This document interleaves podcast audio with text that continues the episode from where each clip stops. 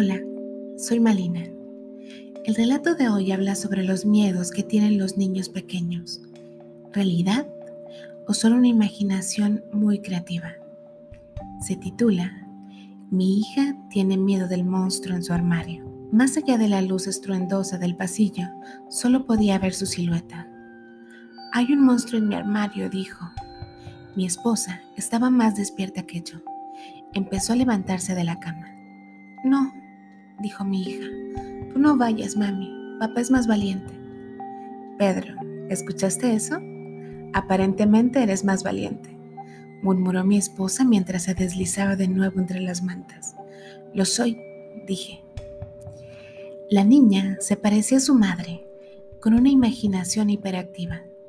Esta no es la primera vez que nuestra hija nos despertaba en medio de la noche con miedos abstractos, y temí que no fuera la última.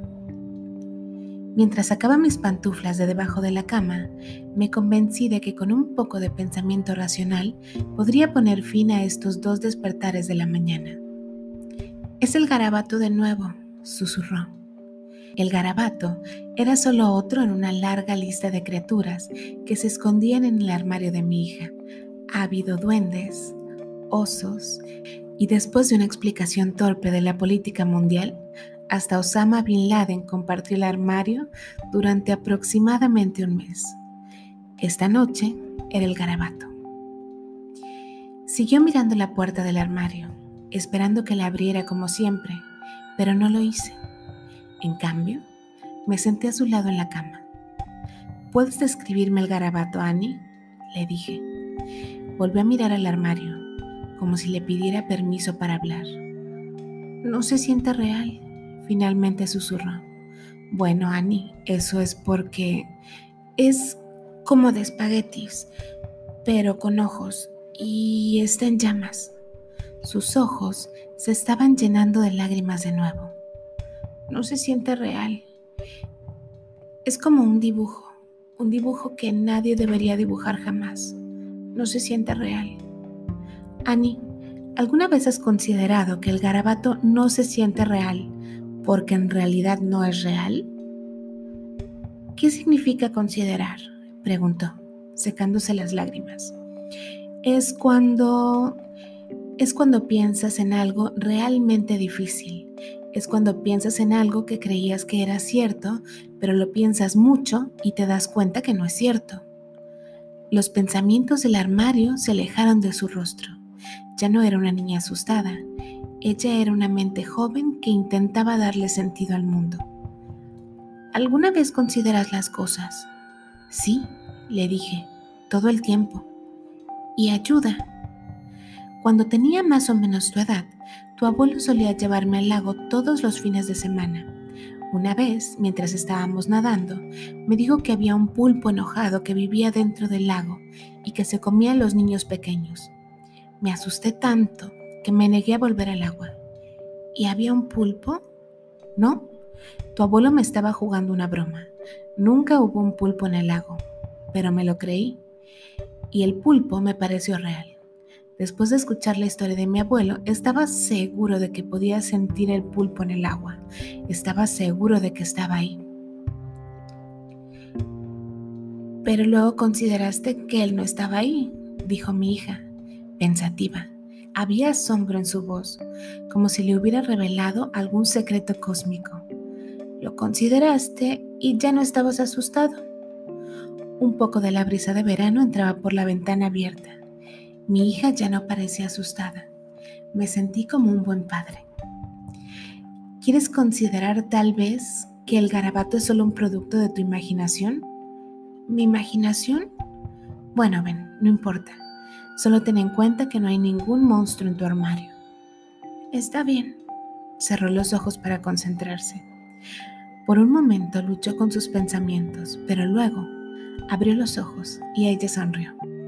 Gracias, papi, dijo. Afuera, el cielo era un caótico puñado de estrellas. En algún lugar a lo lejos, una sirena de la policía se internó en la noche. Yo era el único que miraba el armario. ¿Ya no tienes miedo? Pregunté. No, pensé que el garabato podía no ser real y ahora no tengo miedo. Genial, dije, y me levanté. Buenas noches, Annie. Buenas noches, papi. Se cubrió con las mantas de unicornio y cerró los ojos. Miré el armario. Estaba cubierto de pegatinas de caballos de dibujos animados que se habían fundido en la madera. El armario permanecería para siempre cubierto de ponis. Me dejó perplejo cómo alguien podía tener tanto miedo a un mueble tan inofensivo. Oye, Annie, dije mirando la manija del armario. ¿Quieres que revise el interior del armario? Se sentó en la cama, confundida. ¿Por qué? No hay nada ahí. Otra oleada de orgullo atravesó mis pulmones. La charla había ido mejor de lo esperado. Por los viejos tiempos, le dije. Se rió de mí, como si fuera un ridículo por sugerir que algo podría haber en el armario, pero se sentó en la cama para tener una mejor vista. Agarré la manija y me preparé para abrir la puerta de manera teatral, pero no pude. Estaba seguro de que no había nada en el armario Sabía que el garabato era solo un producto de la imaginación de mi hija. Incluso me pareció un poco divertida la idea de los espaguetis con ojos.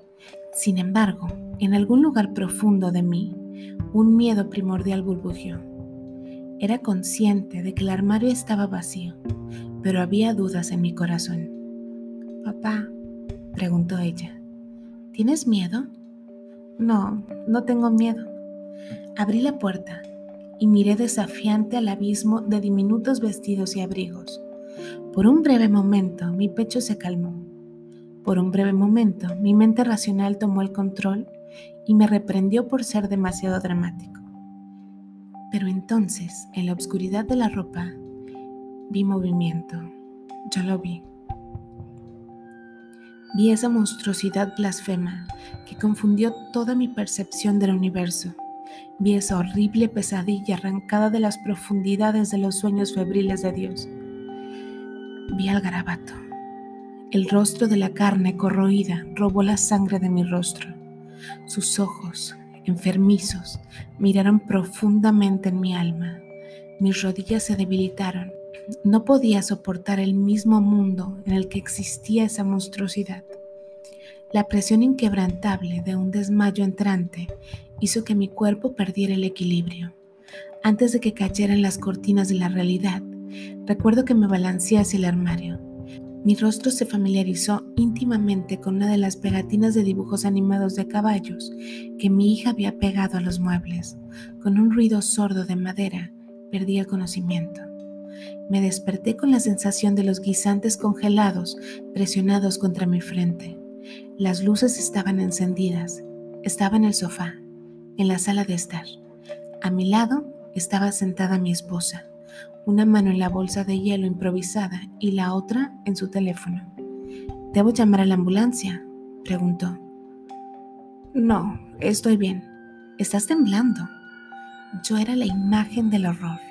Todavía rebotaba alrededor de mi cráneo la locura inexplicable de la que había sido testigo y seguía enviando contracciones a través de mis temblorosos músculos. Estoy bien, repetí. ¿Qué pasó?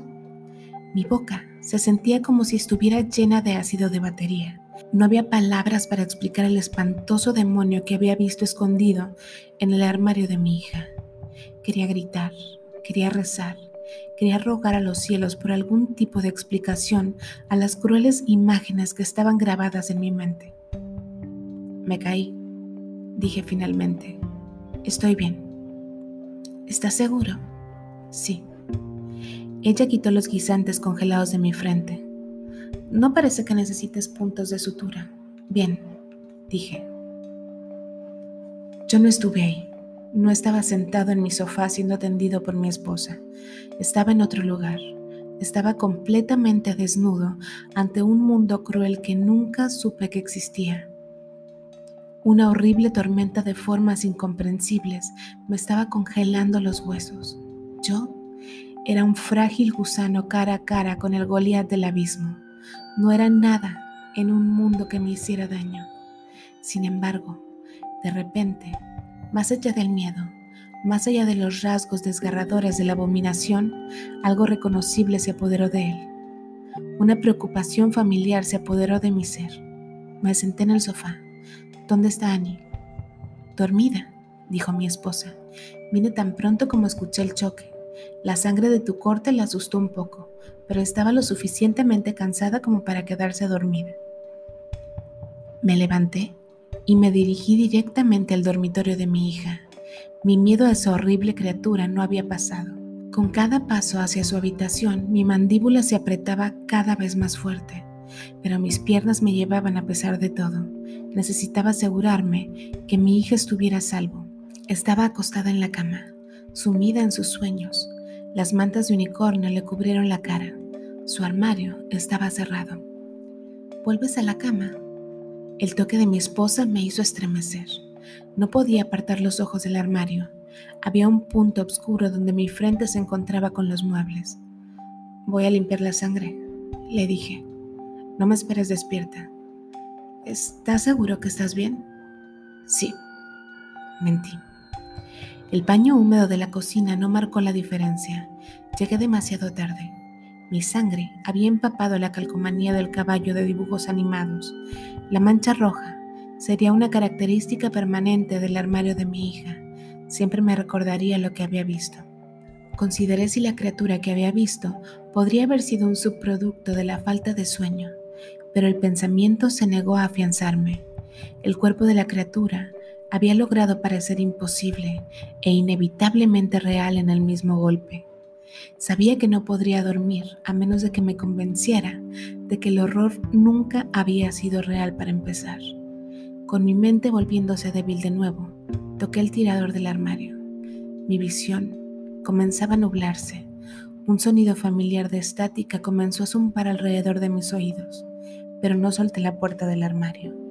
Necesitaba enfrentar la realidad Necesitaba creer que el garabato no era real. El armario vacío no alegraba mi corazón.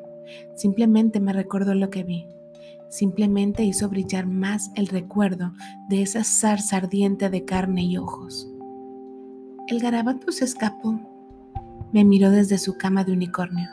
Había una calma en su voz que sugería que el engendro del infierno que ambos habíamos presenciado no era algo por lo que valiera la pena preocuparse. ¿Lo viste? ¿Viste eso? Esa cosa. Ella asintió con la cabeza. Después de que te golpeaste la cabeza con el armario, este se arrastró sobre ti y saltó por la ventana. ¿Se arrastró sobre mí? Grité más fuerte de lo que debería haberlo hecho. Oí que mi esposa encendía la lámpara de noche del dormitorio. Sí, respondió mi hija con indiferencia. El garabato pasó por tu barriga y salió por la ventana. Está bien, no es real. La idea de esas hebras de carne húmedas arrastrándose sobre mi cuerpo me hizo sentir incurablemente violado. Mi abdomen ya no era mío, pertenecía a esa horrible pesadilla. ¿Pero lo viste? Sí. ¿Y no tienes miedo? No, dijo sonriendo. Consideré que el garabato no era real y ahora soy valiente como tú. Quería agarrarla y decirle que debería de tener miedo. Quería decirle que lo que vio, que lo que ambos vimos, era algo que debería inspirar lamentos y la desesperación. Pero su sonrisa inocente me hizo apartarme. Su frágilmente había hecho las paces con el garabato. Y yo, yo era el único perseguido. Buenas noches, Annie, le dije, cerrando la ventana y bloqueándola. Buenas noches, papi, respondió descendiendo de nuevo a su manta. Mi esposa estaba de pie en la puerta del dormitorio, preocupada. Le dije que no podía volver a dormirme. Le dije que necesitaba estar solo. Le dije que vería televisión. La pantalla está sintonizada con la estática de un canal inactivo. El cenicero está lleno y la botella medio vacía. Vivimos en un universo que nos hace daño. Vivimos en un mundo sin Dios donde abominaciones sobrenaturales se esconden en los armarios de las niñas, independientemente de cuánto beba o de cuánto trate de racionalizar. No puedo convencerme de lo contrario. Todas las ventanas de la casa están cerradas y bloqueadas, pero puedo escuchar los pájaros que empiezan a cantar afuera. Empieza un nuevo día, pero no puedo afrontarlo. No puedo seguir sabiendo que esa cosa está en algún lugar arrastrándose por la hierba. Bebo más, rezando para que el licor me ayude a olvidar. Bebo más, esperando desesperadamente poder convencerme de que la abominación fue un engaño. Bebo más, sabiendo que no servirá de nada.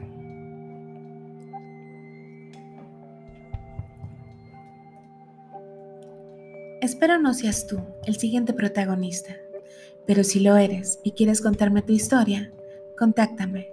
Comparte esas historias con algún fan del horror y el suspenso. Yo soy Malina. Hasta pronto.